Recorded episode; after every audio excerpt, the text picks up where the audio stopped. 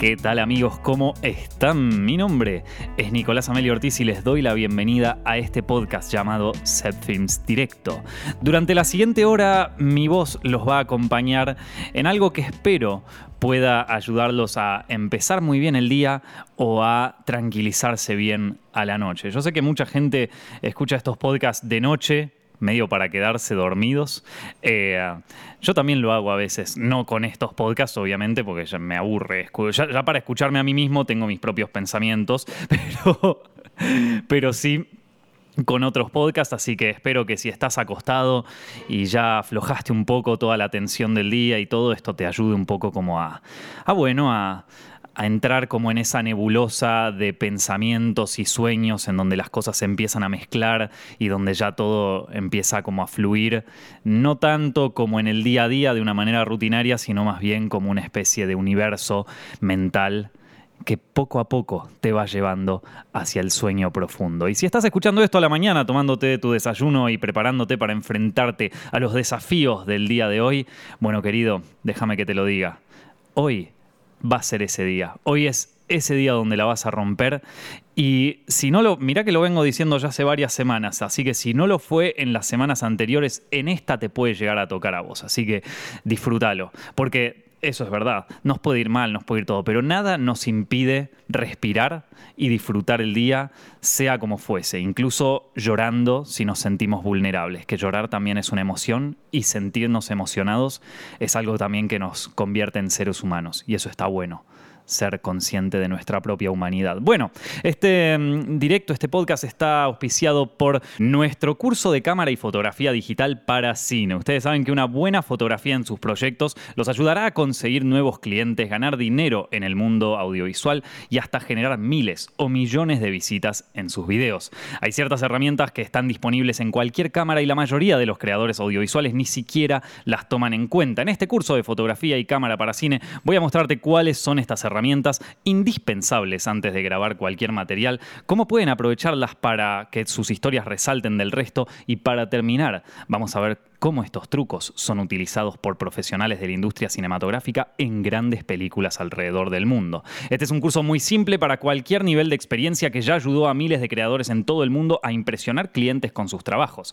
Si les interesa mejorar la calidad de sus proyectos, hacer crecer su audiencia o vivir de esta profesión, no duden en acceder al curso de fotografía y cámara para cine de Zepfilms en formacioncepfilms.com. ¿Escucharon bien? Formacioncepfilms.com, así como lo escucharon. Gracias a todos los que ya formaron parte de esos cursos, gracias a todos los que participaron y muchas gracias especialmente a los que lo ven y dan feedback, a los que dicen me gustó esto, me gustaría ver un curso sobre esto, me gustaría indagar sobre estos temas. En serio, muchas gracias a todos los que lo están haciendo. En serio, es una, es una fiesta que esté funcionando también y de poder dar educación eh, por un precio mucho más económico que una universidad ¿vieron? Bueno, queridos y queridas, obviamente, eh, hoy quería contarles un poco cómo, cómo estoy avanzando en un trayecto complejo, en un trayecto que, me, por un lado me pone muy feliz, pero por otro lado es, es, difícil, verdaderamente, es difícil a nivel personal y también es difícil, eh, nada, eh, a nivel general, ¿no? Porque a nivel social.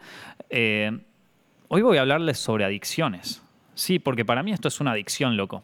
Eh, así que mm, creo que a algunos quizás también les pueda ayudar esto por, lo que estoy pasando. Eh, adicción a qué, Nico? Adicción a las redes sociales. Adicción a de repente pasar muchas horas, más de las que me gustaría, en aplicaciones como Instagram, como Twitter, como TikTok, como lo que sea. Lo que sea, nombra la que quieras. Eh, es demasiado tiempo. Y, no solamente, y tanto tiempo, perdón, en esto, es de golpe nocivo no solo para, mi productividad en el día a día, ¿no? O sea, el tiempo que uno pasa eh, mirando cosas en Instagram lo podría estar pasando haciendo otra cosa, desde ejercicio hasta dibujar, o hasta prepararse algo de comer, o no sé, regando las plantas, cualquier cosa. Pero lo que digo es que está es tomar mucho tiempo de una persona, demasiado tiempo de una persona, y también es, eh, para mí, está empezando a ser, y quizás esto es porque ya estuve mucho tiempo y ya me, me, pinchó demasiado el mundo de las redes sociales, pero ya está empezando a ser un problema eh, para mi salud mental para la ansiedad, para la depresión, para un montón de cosas. Quizás ya lo era, ¿vieron? Pero uno trata a veces de tapar estas cosas.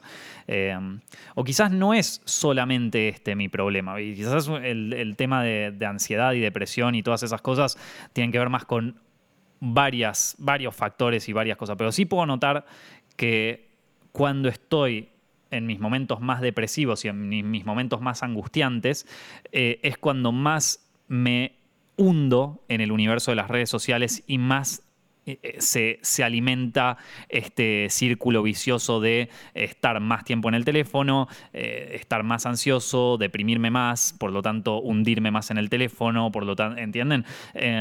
entonces, sí noto que ahí hay un vicio o un círculo vicioso. quizás no sea lo único que me provoca eh, malestar mental, pero sí es una de esas cosas y la quiero empezar a eliminar. Eh, a ver, esto es algo que no creo que sea el único que le pasa. De hecho, seguramente mientras contaba esto, muchos estarán de acuerdo que cuando se hunden en el universo de su red social favorita, ya sea Twitter, por ejemplo, ¿no? Twitter es una de las primeras redes sociales que pude dejar con éxito.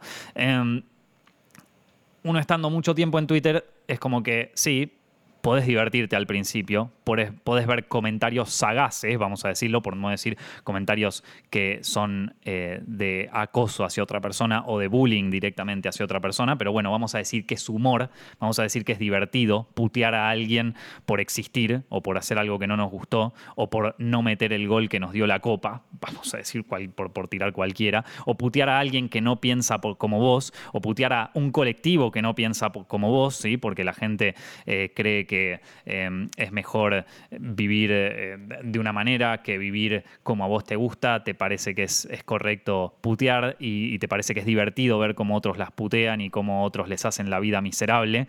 Em, bueno, eso nada, es como estar a favor del bullying, así que em, al final uno sale medio mal porque no te das cuenta qué es exactamente. Vos te estabas riendo en ese momento, vos estabas coso, pero pero salís de ahí y te sentís más vacío. Salís de ahí es como que te sentís raro, te sentís mal. Sentís como, mm, hay algo que no, no está saliendo bien. Te o sea, si haces un balance de esto es como que te sentís peor. Como que te sentís peor y no sabes muy bien por qué. Eh, cuando vas a Instagram, de repente estás viendo un montón de cosas, de que todo el mundo tiene la vida perfecta, o de que todo el mundo eh, piensa algo distinto que vos, o de que eh, todo el tiempo eh, la gente publica sus problemas y tus, sus problemas no te parecen una boludez y los querés confrontar, o, la gente tiene una pareja perfecta y los ves en su boda y decís yo, ¿por qué no tengo esta boda? o ¿por qué no tengo esta pareja? o ¿por qué no estoy en la playa ahora? ¿por qué yo tengo que estar trabajando como un esclavo y esta gente se divierte tanto que son millonarios? empieza el, el círculo de enojo el círculo de toxicidad, el círculo de bronca y de repente te ves vos publicando cosas con bronca, ¿no? Y lees una noticia en internet que te provoca más bronca y la querés compartir para transmitirle esa bronca a otro y alguien te contesta y entonces entra este círculo de, enojo y de, y de mala dopamina, no sé cómo es que se llama eso, ¿viste? La, la hormona esta que te provoca el estrés, ¿no? Que te provoca... El estrés vieron que viene con con cierta dosis de adrenalina y, todo eso es como medio adictivo, todas esas emociones son adictivas, por eso muchas veces la gente que, que sale de relaciones tóxicas, de relaciones que los consumieron emocionalmente, porque los drenaron directamente emocionalmente, porque les, les sacaron hasta la última gota de humanidad que les quedaba, después se sienten medio vacíos, en sus otras relaciones o después sienten que sus relaciones de repente no tienen, no tienen tanta pasión como la anterior, que eso uno diría, pero loco, pero ¿por qué volvés al, que te, al que te abusó o por qué volvés a esta persona que te maltrató? Y bueno, es ahí donde hay cosas en el cerebro que empiezan a, a funcionar y que no entendemos muy bien por qué. Las redes sociales están hechas para volverte adicto. ¿Por qué? Porque entre sí las grandes plataformas de redes sociales, eh, ya sea Facebook, ya sea Google, ya sea mm, TikTok ahora que aparece, Twitter también, todas compiten por tu tiempo, todas compiten porque vos las estés mirando, por tu consumo. ¿Por qué? Porque mientras vos más tiempo pasás en esa plataforma, más información pueden eh, agarrar sobre vos. Y mientras más información ellos tengan sobre vos, mejor pueden armar un perfil tuyo para poder vendérselo a anunciantes. Ustedes imagínense que yo uso servicios de Google desde hace más de 10 años. Google a mí me conoce mejor que mi madre, que yo mismo. Sea, Google sabe más lo que me gusta a mí que, que, otra, que, cualquier persona en el mundo, incluyéndome a mí mismo. Facebook a través de su propia red social o a través de Instagram o a través de WhatsApp, sabe más de mí que todas las personas del mundo. Entonces, con esa información ellos pueden venderme cosas. De hecho, cada vez que yo entro a Facebook o cada vez que entro a Instagram o cada vez que entro a Coso, cada vez, no sé si a ustedes les pasa, pero cada vez las cosas que nos venden son más acorde a lo que nos gusta a nosotros. Eso es porque tienen mucho tiempo de nuestra vida ahí recolectado y saben perfectamente esto. Entonces, ¿qué pasa ahora? ahora están compitiendo por nuestro tiempo, ¿no? O sea, están compitiendo por darnos el mejor contenido, por más tiempo, para poder sacarnos más información, ¿no? Y para esto, para lograr esto, para lograr que nosotros nos inyectemos redes sociales directamente, como si fuera una droga, eh, tienen equipos de gente que se encarga de justamente ver cómo pueden tocarnos ciertos botones, ciertas eh, emociones en nuestro cerebro, que nos generen más dopamina, que nos generen más ganas de estar en redes sociales, ¿no? De, seguir scrolleando en Instagram, de seguir viendo videos en TikTok.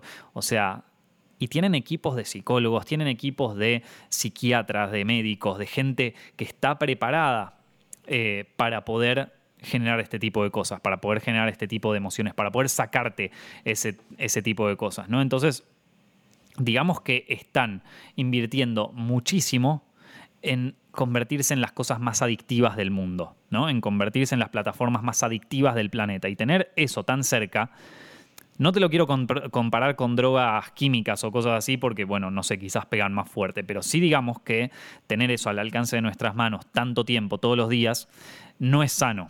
No es sano para nuestra, para nuestra salud mental. a ver, a mí me gusta mucho la comida chatarra, me encanta la comida chatarra, de hecho. Pero si yo tengo una pizza que sale del horno todo el tiempo, todo el tiempo, cuando yo abro el horno, aparece una pizza así sola ya hecha, digamos que tengo que tirar ese horno a la mierda, porque voy a terminar hecho mierda yo. Eh, entonces, eh, lo mismo pienso acá con las redes sociales. Ya hace mucho tiempo estoy viendo cómo las redes sociales a mí personalmente y también a muchos de mis amigos, pero, pero digamos como que lo noto sobre todo en, mi comportamiento, veo cómo me volvieron, o sea, cómo me están volviendo adicto y también veo cómo me están afectando a mi salud mental, cómo me están haciendo mal, eh, cómo me está convirtiendo en, una persona que no quiero ser. Eh, y bueno, si uno hace terapia, sabe que una parte buena de, de, encarar un problema es por lo menos identificarlo. Decir, bueno, tengo este problema. Sí, yo siento que tengo un problema grave con eh, las redes sociales. Y mira que no consumo tanto como otras personas que conozco, que conozco, ¿no? Tengo amigos que están 12 horas de su día sentados mirando cosas en Instagram o mirando el Twitter. Tengo amigos que están todo el día mirando el Twitter. Em, tengo amigos que no pueden sostener una conversación sin mirar el teléfono.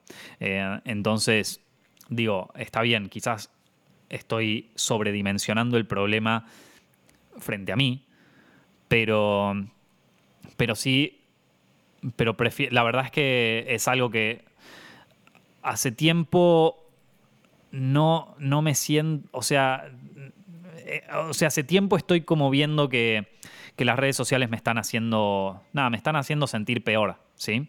Yo como, si ustedes vieron el video de la gran promesa tecnológica, eh, perdón, es el podcast, eh, el podcast de la gran promesa tecnológica que está disponible en Spotify, lo pueden escuchar.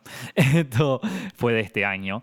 Eh, yo les hablo un poco sobre esto, va, les hablo un poco, les hablo una hora sobre este tema, que es cómo la tecnología parecía algo prometedor, como generó cosas como la primavera árabe en 2011. Si ustedes tienen que pensar que yo vivo la tecnología desde, que soy chico, 2005.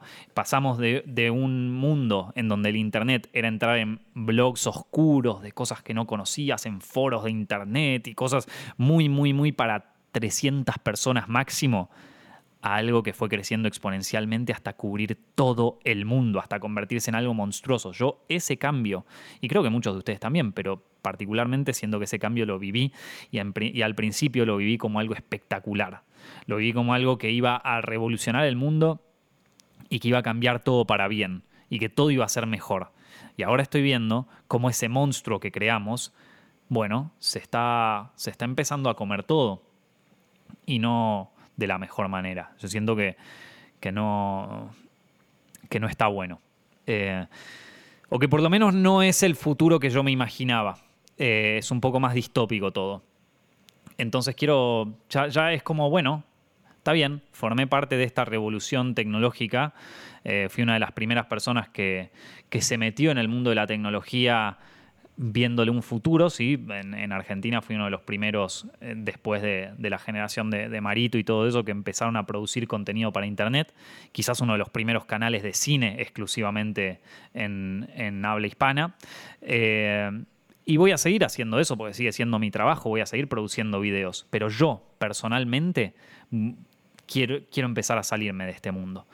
Eh, de un mundo que no es el que yo me imaginaba allá en 2011 cuando veía tan, de forma tan prometedora las redes sociales o la creación de redes sociales, esta, esta manera de poder interactuar con el mundo. Al punto de que yo les digo que antes para mí Tinder era la gloria, como que a través de Tinder se iba a salvar el mundo de las relaciones. Hoy me parece que Tinder es la aplicación más nefasta eh, por un montón de cosas, eh, por, por eh, cómo funciona el algoritmo de Tinder, cómo, o sea, em, cómo funciona para frustrarte, cómo está hecho a propósito para frustrar tanto a hombres como mujeres, eh, el, tema del matching, el tema, de, bueno, nada, eh, podría hacer un podcast completo sobre cómo, o sea, sobre las, la parte de el detrás de escenas de Tinder, vamos a decirlo así.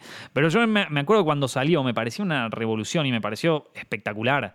Lo mismo Instagram, creo que fui uno, de los primeros en utilizar Instagram en cuando salió porque me parecía fantástico. Vieron una aplicación que es solo para fotos. O sea, son cosas que ahora nos parecen cosas estúpidas, pero en aquel momento eran, eran todas novedades. Em, y uno se imaginaba un, futuro brillante, pero no, terminó siendo eh, una especie de heroína eh, mental que está afectando mucho a la gente. Ya, yo siempre cito un estudio que, hizo Jonathan Haidt, un psicólogo, creo que es estadounidense o es canadiense, no me acuerdo, pero un estudio que hace Jonathan Haidt sobre, eh, sobre cómo eh, el, uso desmedido de redes sociales afectó a buena parte de los adolescentes y los niños de la generación Z.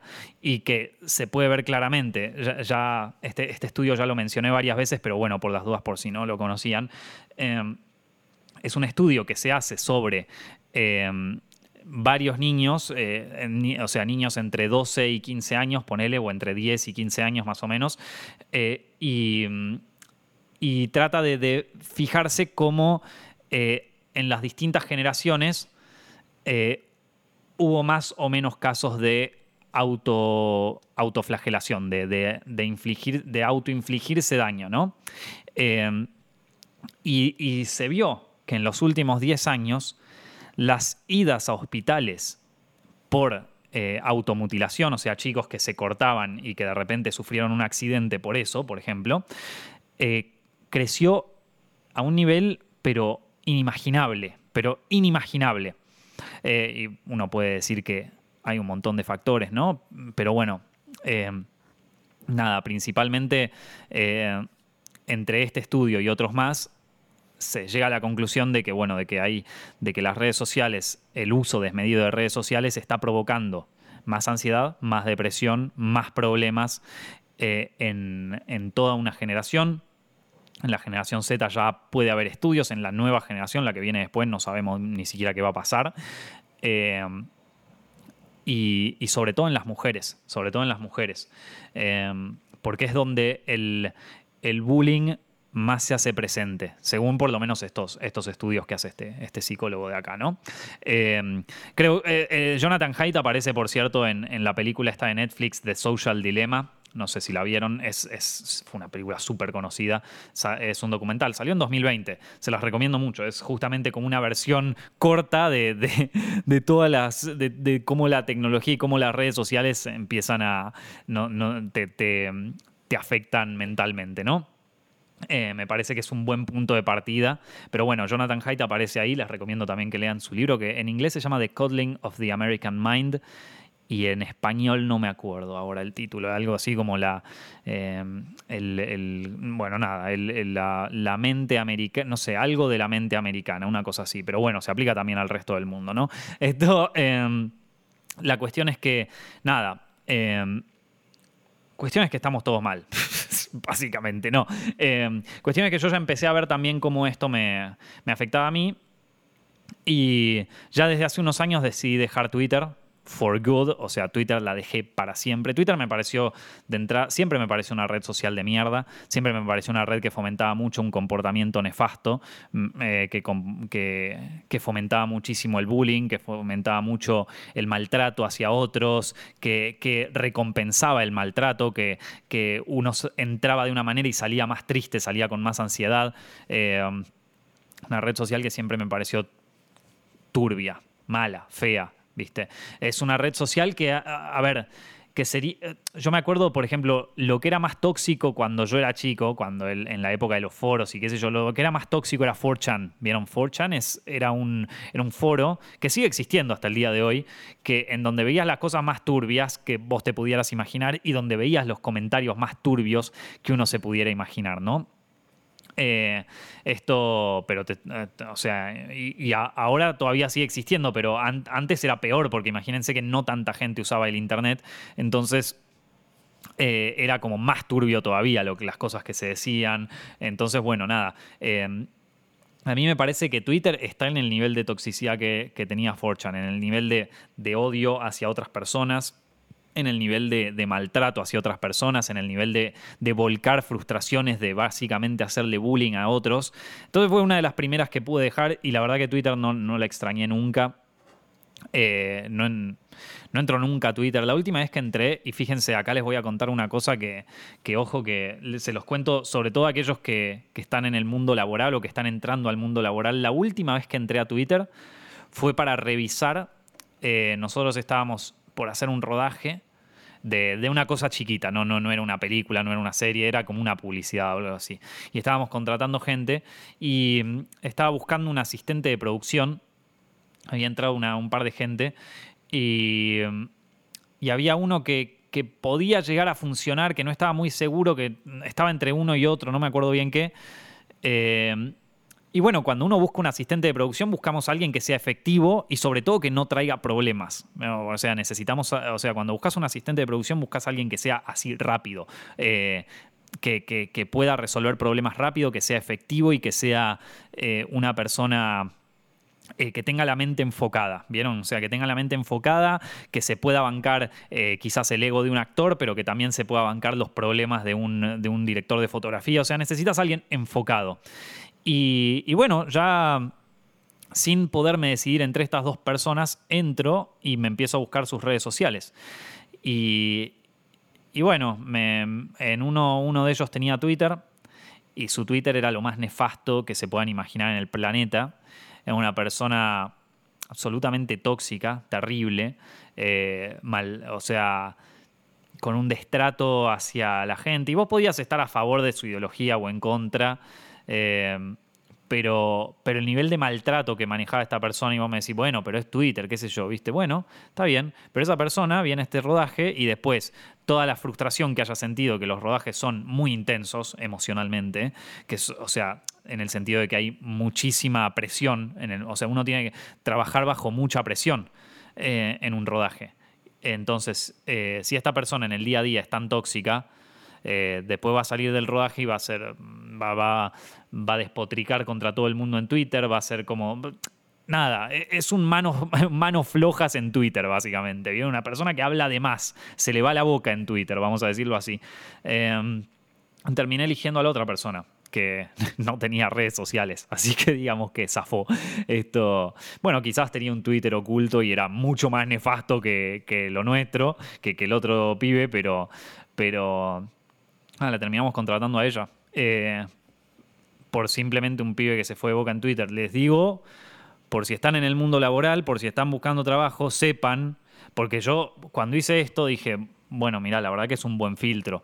Y después hablando con otra gente, y si ustedes trabajan en el mundo de recursos humanos, me pueden decir si es verdad o no, pero eh, las redes sociales son un gran filtro de gente, así que ojo con lo que, con lo que están publicando en redes, porque es otra manera de que la gente tenga una mirada sobre unos, ¿no? Y así como si uno va a la primera entrevista de trabajo todo sucio y roñoso y hecho mierda y, y, y coso no va a dar una buena primera impresión, lo que uno publica en redes sociales tampoco da una muy buena primera, una buena primera impresión si es todo mierda, si estás puteando a todo el mundo todo el tiempo. Y me van a decir, bueno, pero Nico, la libertad de expresión, sí, bárbaro, ok.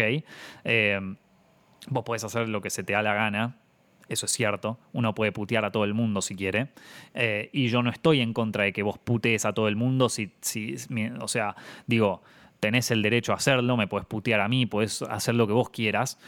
Pero sabé que si me puteas a mí, por ejemplo, y que si me puteas fuerte, eh, por lo menos yo también tengo derecho a decir como, bueno, qué sé yo, sos un hijo de puta. o sea, esto... Eh, entonces, eh, viste como la gente que, te putea y después vos lo puteás y te digo, eh, pará, loco, qué sé yo. Yo tenía un, tenía un, conocido, porque no era amigo, era tipo un.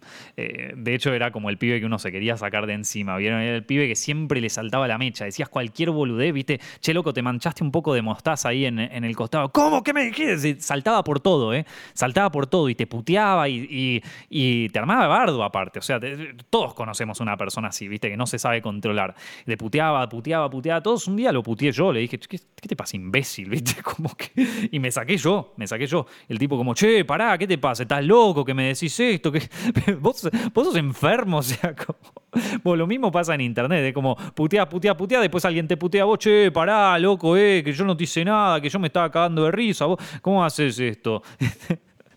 Em, así que nada, es así, es así, gente. Em, lo que digo es que, eh, nada, Twitter fue una de las primeras redes sociales que pude dejar con éxito. Eh, y no la extraño para nada. Twitter me parece que saca lo peor de las personas. Lo peor de lo peor de lo peor. Eh, aparte en Twitter es, como que cada vez lo entiendo menos. En el sentido de que cada vez viste los chistes que se hacen, las ya, ya de por sí no entiendo muy bien el maltrato, o sea, no entiendo por qué alguien se puede sentir bien maltratando a otros, ¿no? ¿Por qué se, se puede conseguir gozo puteando a otras personas? Pero o, diciendo esto está mal y yo pienso así y hay que pensar así y los que no piensan como yo son unos hijos de puta. Y vos podés decir, sí, como este hijo de puta que habla sobre tal cosa. Pero vos también te puede pasar del otro lado, ¿no? Como, ah, todos ustedes piensan mal, lo que está bien es lo que digo yo. Y, así se genera como una, bueno, lo que son las echo chambers, se les dice en inglés, las burbujas de o sea, las burbujas mentales, ¿no? Las burbujas ideológicas, en donde estamos todo el tiempo hablando con la gente que piensa como nosotros y qué sé yo, y puteamos a los que están en la otra tribu, y los de la otra tribu piensan que nosotros somos unos hijos de puta. Bueno, otra razón para dejar Twitter a la mierda. Porque después te juntás con esa gente y capaz te caen bien, ¿viste? Esto. Eh, entonces, otra de las razones para dejar Twitter a la mierda. Eh, la difícil fue Instagram. La difícil sigue siendo Instagram.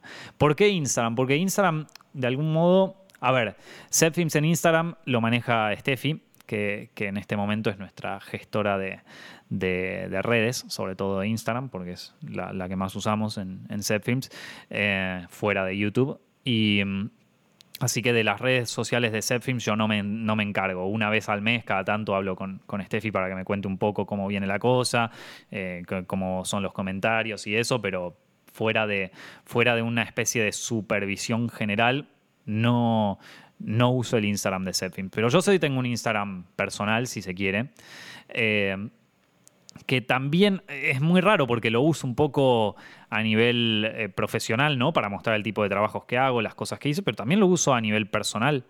O sea, para conectar con gente, por ejemplo, con amigos de Argentina, que capaz, no sé, perdí el teléfono, con, con gente allá. Entonces es como que siempre tengo...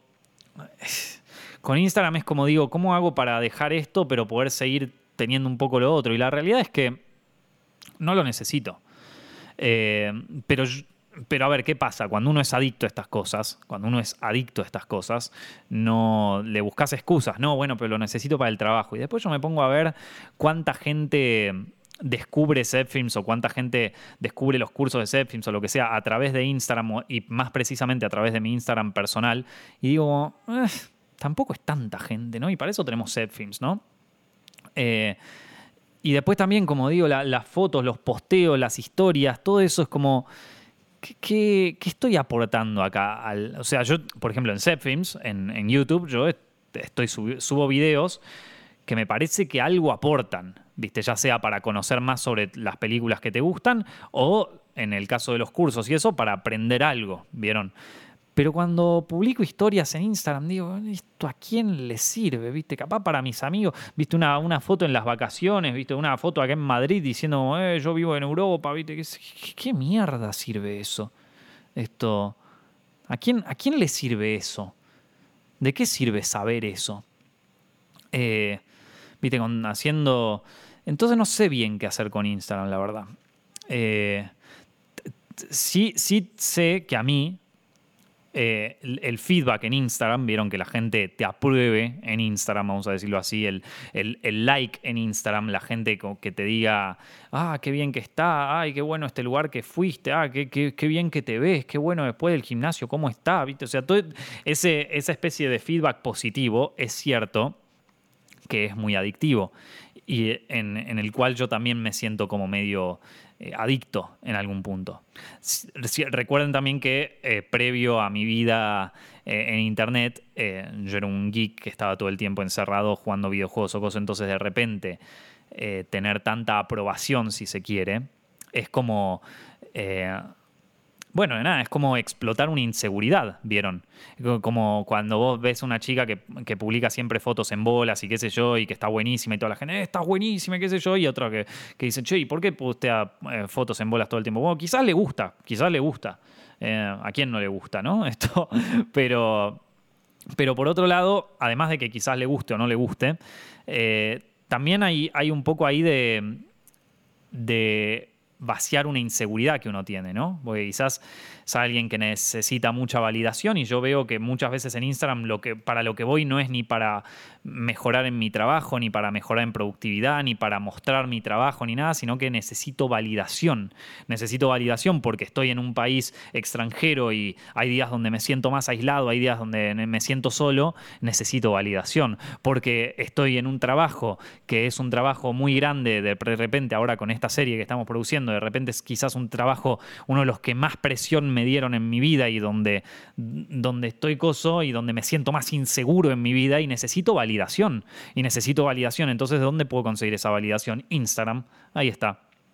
Eh, y eso, eso es como que termina siendo donde uno vuelca sus ansiedades, ¿no? Por lo menos a mí, yo yo lo percibo así donde de repente estoy en un día donde estoy súper tenso y en vez de, por ejemplo, sentarme a meditar o, por ejemplo, dar un paseo por el parque, respirar aire fresco, eh, soltar un poco mis pensamientos, al contrario, es como que me meto más en un espacio mental, me meto más en, en, pensamientos, me hundo más en, en, mi angustia, en mi depresión, y que quizás durante un tiempo siento esa dopamina que te trae las redes sociales, pero, pero cuando esa dopamina se va, vuelvo a estar como en el, en el, en el estado este de ansiedad pura y de, uy, que no sé qué hacer con mi vida, que no sé qué hacer con esto, que no sé que el mundo me está consumiendo. Y es algo que yo, a ver, he vivido mucho, durante mucho tiempo de mi vida. Eh, lo he tapado durante mucho tiempo de mi vida porque siempre, eh, o sea, pensé que era algo como, viste, un problema del primer mundo, que, con todos los problemas que hay en Argentina y vos te quejas que tenés ansiedad, que sos, ¿viste? O sea, eso, esa era mi manera de verlo. Hasta que en un momento explotó, en, precisamente a fines del 2018, si quieren tener la fecha exacta, eh, eso explotó y ya me di cuenta de que tenía que hacer algo. Y yo ya ahora siendo más grande me estoy dando cuenta de que muchas veces el estrés, la ansiedad y la cosa también tienen efectos en mi salud física. O sea que de repente me estoy sintiendo mal o se me brota el cuerpo o alguna cosa así porque estoy manejando niveles de ansiedad que son extremos, ¿vieron? Eh, y ya cuando la ansiedad y el estrés y el todo eso empieza a afectar el cuerpo es cuando tenés que decir, bueno, para.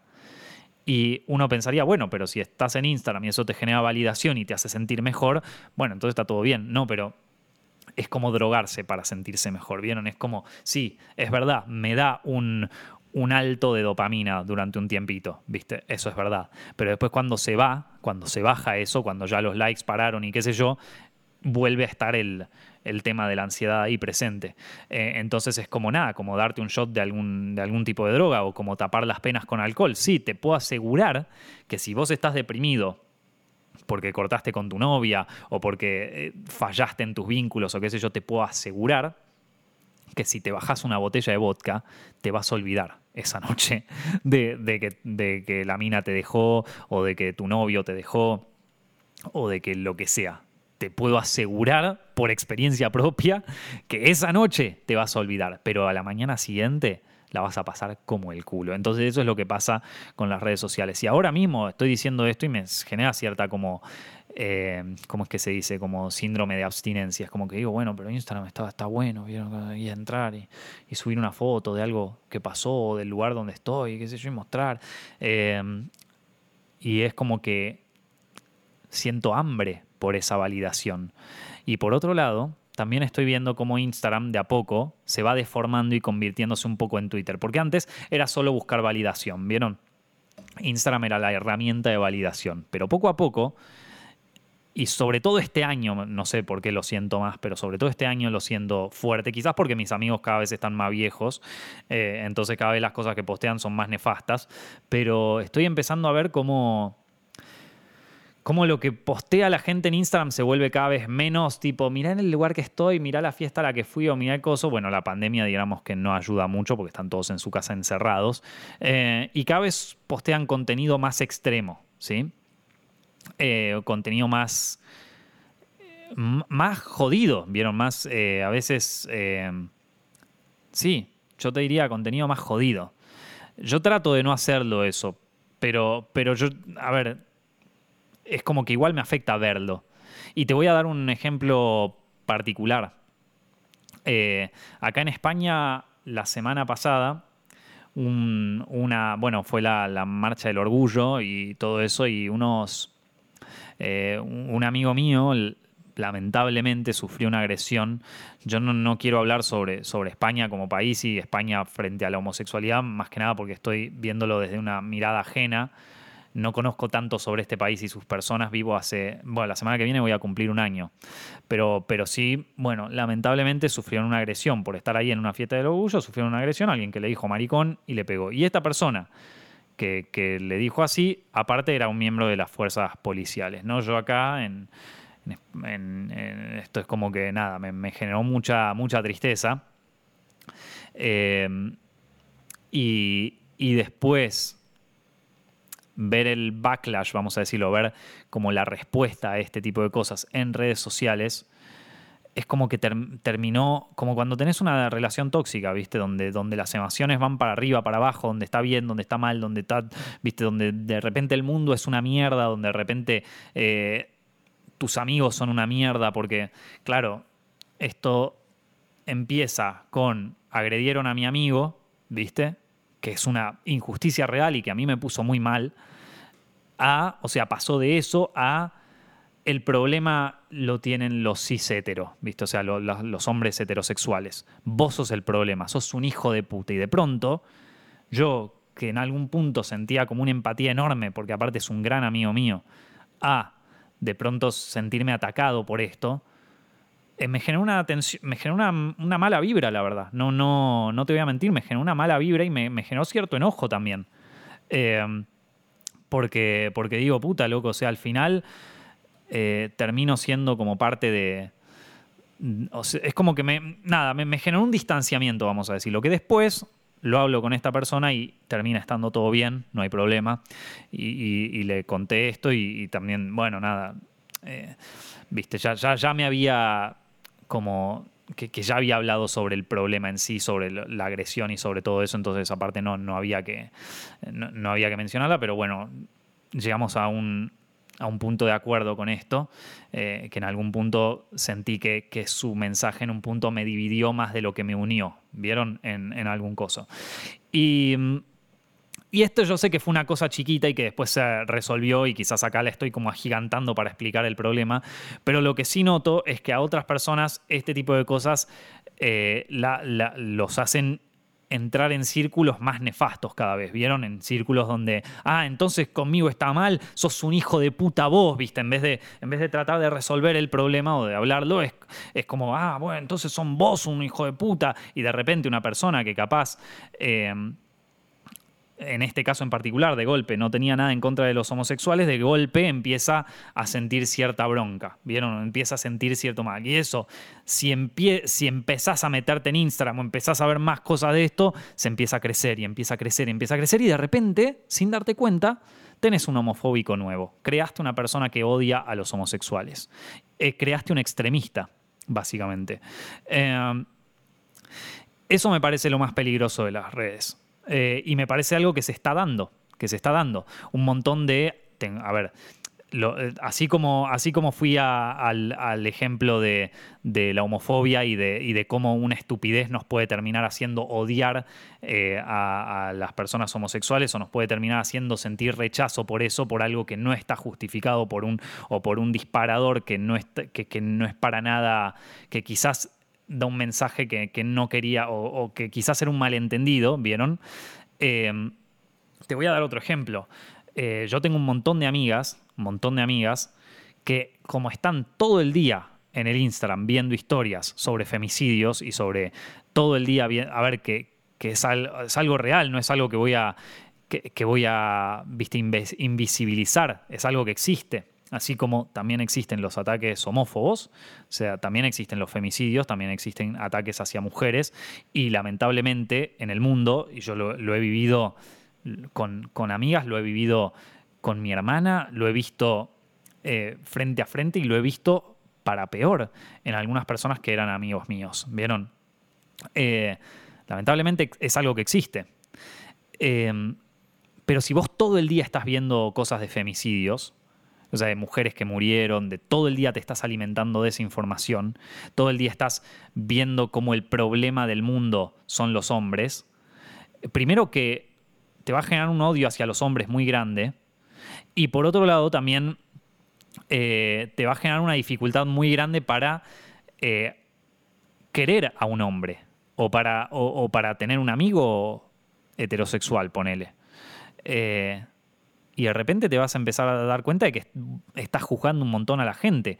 O vamos al caso, al caso al revés, ¿no? De golpe vos empezás a ver un montón de, historias en tu Instagram de chicas puteando a los hombres, de posteando memes sobre los hombres, de que son todos unos hijos de puta, de esto, del otro, y qué sé yo, y de golpe decís, puta, que al final todas las minas terminan siendo así, ¿viste? Todas, todas nos odian, que qué sé yo, y todo, y terminás como vos encapsulándote y de repente vos empezás a juzgar a las mujeres, ¿viste? De repente vos te acercás a una chica y ves que tiene el pelo corto o ves que tiene eh, un, pin del feminismo o algo así, decís, ah, esta seguro es una hija de puta, seguro odia a los hombres, ni le voy a hablar. Y capaz por una boludez te perdés a hablar con alguien que, puede ser una buena persona, ¿no?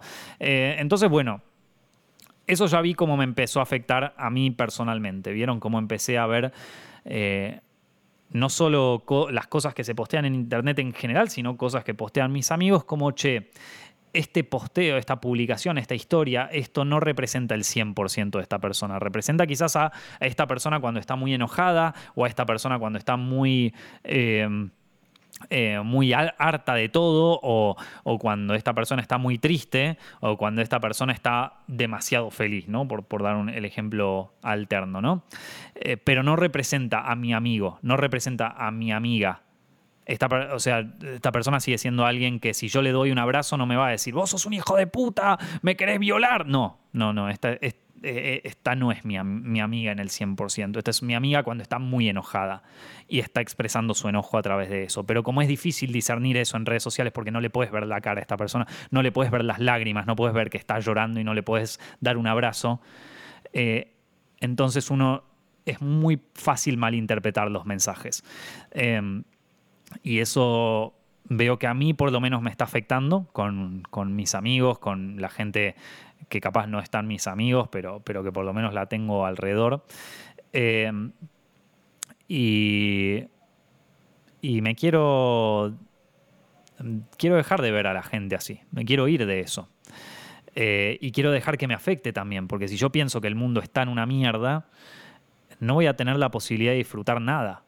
Si yo pienso que todo está mal todo el tiempo y de que todas las injusticias del mundo hay que compartirlas y hay que repudiarlas cuando uno no puede ni siquiera resolver los problemas que tiene quizás con el vecino, que yo de repente me tenga que ver expuesto a todos los problemas y todas las desigualdades y todas las injusticias que ocurren en el mundo, me parece un problema.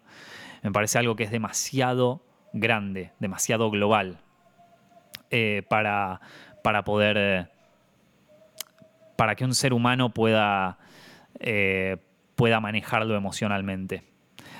Y bueno, eso y aparte de que, de que nada, termine, o sea, uno termina así, medio, medio exhausto. De hecho, quizás escuchando este podcast uno se sienta como, fa loco, es que la verdad que es, es exhaustivo. Así que nada, eh, pero Instagram todavía sigue siendo una aplicación difícil porque también, eh, a ver, acabo de hablar de un montón de cosas malas, eh, sigue siendo una app donde también de algún modo también puedo como contactarme un poco con, con, la gente, puedo hacer preguntas y respuestas, puedo hacer directos y es algo que quizás a través de YouTube no es tan fácil de hacer. entonces es como que tengo esa dualidad. Eh, la semana pasada la saqué Instagram de, mi home del teléfono, o sea, la puse bien, bien, bien, bien, bien al fondo eh, y bajé muchísimo la cantidad de horas metido en Instagram. Que ya les digo, Instagram porque yo nunca instalé TikTok. Entiendo que a muchos quizás les pasa esto mismo con TikTok, ¿no? Eh, así que puede ser también para eso. Yo nunca instalé TikTok en mi vida, no tengo un problema con TikTok porque no la usé. No zafé de, de meterme en, esa, en, ese vacío adictivo que es mirar videos de un minuto. Zafé. Vengo, sobreviví esa, e, esa cosa porque jamás instalé TikTok. Em, si Steffi quiere publicar videos de, de Films en TikTok, está más que invitada a hacerlo, pero yo no me voy a meter en esa aplicación jamás. Eh, Twitter tampoco me afecta tanto porque ya la dejé hace un tiempo. Entonces es como que, salvo por lo que me comentan mis propios amigos, o sea, por las cosas que me entero a través de mis amigos, no es una aplicación que me, me afecte, pero Instagram es una que todavía está ahí. Y la semana que pasada la corrí hasta el fondo, fondo, fondo de mi teléfono y zafé. Eh, te digo, estuve, bajó no sé cuánto por ciento, pero, pero bajó muchísimo mi uso de la red. El fin de semana me di cuenta de que capaz me fui más al carajo, eh, pero, pero durante la semana es como está mejor. Esta semana la, la desinstalé del teléfono. Esta semana la saqué del teléfono, así que mi única forma de conectarme a través de Instagram es a través de la computadora. Eh, qué bueno, que vos me podés decir, bueno, es otra manera de... Sí, pero en la computadora uno está menos tiempo. El teléfono yo lo puedo sacar en la calle, ¿viste? Es como eh, más. Es peor. Eh, la computadora yo no me la voy a llevar a mi dormitorio, a mi, a mi cuarto a dormir y antes de dormir estar pasando sin darme cuenta tres horas en, Instagram. Entonces, digamos que es un poquito más sano, capaz ahí. Eh, pero bueno, esta semana la desinstalé de la, del teléfono y creo que es una mejora. tengo amigos que borraron todas sus redes sociales hace tiempo y que dicen que es lo mejor que les pasó en la vida. ¿Quiere decir esto que voy a dejar de hacer cosas en Zepfilms? No. Yo YouTube, por ejemplo, no lo voy a dejar nunca porque en YouTube, por suerte, ya tengo un canal que tiene tantos videos que no me genera un problema económico si un video no la pega. Entonces no tengo que estar tan atento a lo que comenta la gente, a lo que dice la gente, no tengo que estar en esa todo el tiempo. ¿Por qué? Porque de repente un video mío de 2014 se hace viral por X razón y entonces ya lo que no pude hacer con las visitas de este mes lo puedo hacer con las visitas de ese video. Y pasado relativamente seguido, así que en ese sentido tengo mucha suerte. No tengo que estar súper, súper atento a las tendencias, no tengo que estar súper atento a todo lo que se pone de moda. Es como que eh, estoy más tranquilo en YouTube. Eh, y no tengo que estar todo el día pendiente a YouTube. Em, en eh, o sea, me puedo concentrar más en producir videos que en ver lo que está poniéndose de moda y qué sé yo. Dicho esto, eh, YouTube no creo. el podcast, bueno, como verán, lo sigo haciendo porque en definitiva es grabar y coso. Cursos voy a seguir haciendo, de hecho ahora estoy planificando uno de... No estoy muy seguro si hacer uno de análisis cinematográfico o de guion, pero es algo que lleva menos gente y si el feedback es negativo y todo es como que, bueno, es, un nivel más manejable de, gente eh, y al final hay gente que paga por un contenido, entonces digamos como que las exigencias son distintas, el contacto es distinto, me parece que es, otra movida. Eh, pero, pero bueno, si, si, si todo sale bien, eh, lograré lograré sobrevivir esta semana sin, sin, la aplicación instalada. Si la tengo que instalar de nuevo, eh, no, tampoco me voy a poner como a llorar, ni tampoco voy a decir, oh, mi vida es un fracaso.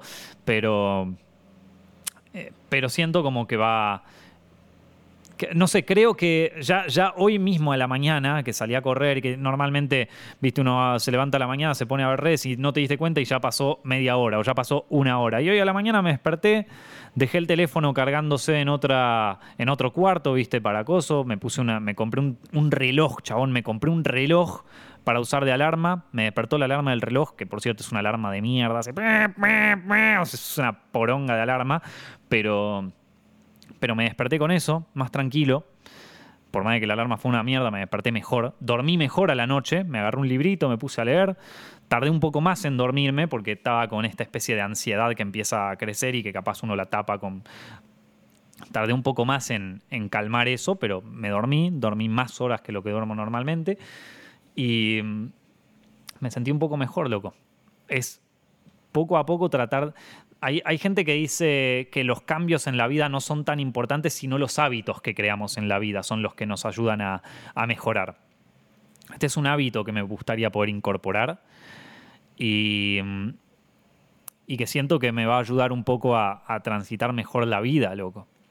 Eh, es muy difícil porque piensen que los últimos 10 años de mi carrera estuvieron enfocadísimos en redes sociales y en todos los cambios que se podían crear y en un momento, yo creo que ahora ya no tanto, pero en un momento yo estaba muy enfocado en las tendencias, en, la popularidad, en llegar a, no sé cuántos suscriptores, en llegar a tener más números en coso. También tenía un poco que ver con la ansiedad económica en el sentido de, puta, necesito ganar esto para poder hacer esto. Ahora yo ya siento que gano lo suficiente como para poder vivir tranquilo. Ah, tengo muchos negocios alrededor de que no solamente es YouTube, ¿viste? O sea, o sea campañas de publicidad que hago afuera de, del canal. La venta de cursos, como ya saben, tengo el libro que también se sigue vendiendo bastante bien. Eh, entonces, son más de. Hay más de una eh, de una fuente de ingresos ahí y entonces estoy más tranquilo en ese sentido. No tengo que llegar a un nivel de popularidad o llegar a un coso como para, para poder cobrar. Y eso eh, se los digo a quienes están quizás empezando su carrera en el mundo de las redes sociales, ojo con eso. Porque a veces uno se engaña a uno mismo, porque ya te digo, la popularidad te genera adicción en algún punto, te genera esa dopamina de repente subís un video y tiene un millón de visitas. Y a veces uno empieza a confundir el éxito comercial con la popularidad. Y vos pensás que si sos popular, esto va a significar voy a tener más dinero. Te lo puedo decir como alguien que hacía muchas visitas en, en. O sea, en, su momento de gloria, Films hacía como 15, 20 millones de visitas al mes. Eh, pero no hacía la cantidad de... Pero si vamos a, la parte comercial, a la parte económica, el momento de gloria de Zepfilms es ahora mismo. O sea, ahora mismo, eh, a nivel comercial, Zepfilms está mucho mejor, mucho más saludable que, en toda su vida. Eh, y cada vez va mejor. Yo veo los años y lo pienso más como algo comercial, como algo, como una empresa, si se quiere, y va cada vez mejor y me permitió también abrirme a otros mundos, ¿no? no solamente al mundo de Internet, sino también empezar a producir para plataformas, empezar a producir para, eh, para cine y todo eso, que cosas que antes no hubiera imaginado nunca. Pero a veces uno de repente pega un viral en TikTok y dice, ya está, yo soy un héroe, esto es lo mejor, y, te autoconvences de que lo popular te va a generar mayores ingresos, de que te va a hacer más, eh, más guita, básicamente. Entonces es como que perseguís una zanahoria que no es real. La popularidad no te da más dinero. Eh, e, el, modelo, el modelo de negocios de ser popular no te, no te genera más ingresos. Eh, y te lo digo porque lo he probado, o sea, está, está probado con números. Yo lo, lo, tengo en planilla de Excel si lo querés ver. O sea, esto pero es una cosa en la que nosotros nos, imaginamos eso, pero no, es, tan cierto, no es tan real.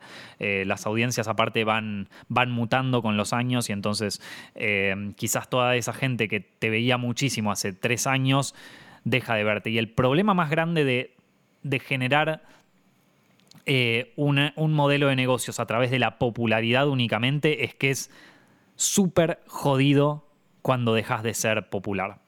Eh, en las redes sociales hoy en día, incluso en, la, las artes, ¿no? En, la música, por ejemplo, eh, en Argentina, bueno, ya saben, con la movida del trap y todo eso, pero en el streaming, en Twitch, en, YouTube, la, la, gente muy popular, muy, muy popular, que llega muy arriba, salvo que sean verdaderas monstruos, eh, no duran, no, suelen durar más de cinco años hasta, en su pico de popularidad, ¿vieron?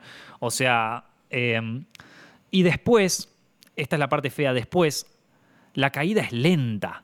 No es que estás ahí arriba de todo y de repente caes y te moriste y no te conoce más nadie. La caída es lenta. Vos lentamente vas viendo cómo las visitas empiezan a bajar como cada vez menos gente le interesa tu vida, como de repente estás buscando algún tipo de cosa para llamar la atención, no sé, un drama, eh, una enfermedad, un coso, lo que sea para poder empezar a llamar la atención y cada vez, es, cada vez ese golpe de atención pega menos, cada vez pega menos, cada vez pasas más a ser irrelevante. Es un camino lento y doloroso hacia la irrelevancia. Y yo lo he visto en amigos míos, gente que conocí, por ejemplo, en 2012, en movidas de YouTube, en movidas de influencers, que llegó a la cima en 2015 y que lentamente desde 2015 hasta hoy vieron cómo su popularidad, estoy hablando de gente que manejaba no 20 millones de visitas al mes, cientos de millones de visitas al mes, como poco a poco fueron disolviéndose y bajando y bajando. Y vos me puedes decir, pero Nico, y, y gente como el Rubius, por ejemplo, bueno, eh, incluso el Rubius, si lo ves hoy y lo comparas con lo que era, estamos hablando de, una, de un titán, de una monstruosidad, de alguien a quien yo también le tengo muchísimo respeto, ¿no? Porque es un tipo que, ha, podido surfear muchas olas de internet. Pero si vamos a los números no es ni cerca de lo que fue en otra época. Y de hecho mucha gente al Rubius lo sigue hoy, hoy por hoy más por nostalgia que por otra cosa. Eh, también, también es verdad que, él es muy bueno y está muy enfocado en, atraer siempre nuevas generaciones, ¿no? O sea, es como que se sabe reinventar. Eh, pero por ejemplo, yo cuando miro los eh, cosas que me cuentan de, de, ¿viste? de, streamers, de, Twitch y todo eso, que, cada vez dura menos, ¿vieron? Cada vez es como gente que está en la cima y que mm, ustedes mismo cuando les estoy contando esto ya deben pensar en alguien así. Bueno, piensen en eso cuando piensen en su carrera eh, en el mundo de Internet. Piensen en que quieren crear un modelo de negocios, no una popularidad. Porque la popularidad sí les puede dar dinero, pero ese dinero se, se te gasta rápido ¿eh? y lo tenés que mantener. Entonces, yo te recomiendo, loco, por eso te digo, está la parte adictiva de la popularidad. Eh, de hecho, es, muy adictiva la popularidad. Eh, tanto para lo que sea, ¿eh? ¿eh? Así que hay que tener cuidado con eso. Hay que tener cuidado porque te puede llevar por un camino de depresión enorme. Y te lo digo con conocimiento de causa, porque conozco gente que se hizo muy conocida y que fueron amigos míos y que ahora están pasándola muy mal porque, porque entraron en una crisis terrible, porque la popularidad era todo para ellos.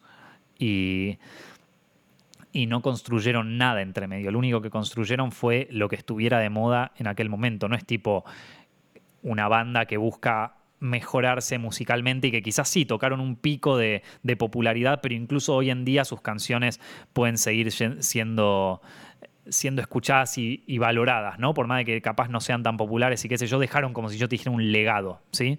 Em, a ver, nadie va a poder dejar un legado tan grande. Ustedes piensan que si vos vas hoy a cualquier chico de menos de 20 años o a cualquier chico de entre, entre 15 y 25 años y le preguntas cuál es el nombre de los cuatro integrantes de los Beatles, de los Beatles, loco, ¿cómo se llaman los cuatro integrantes de los Beatles?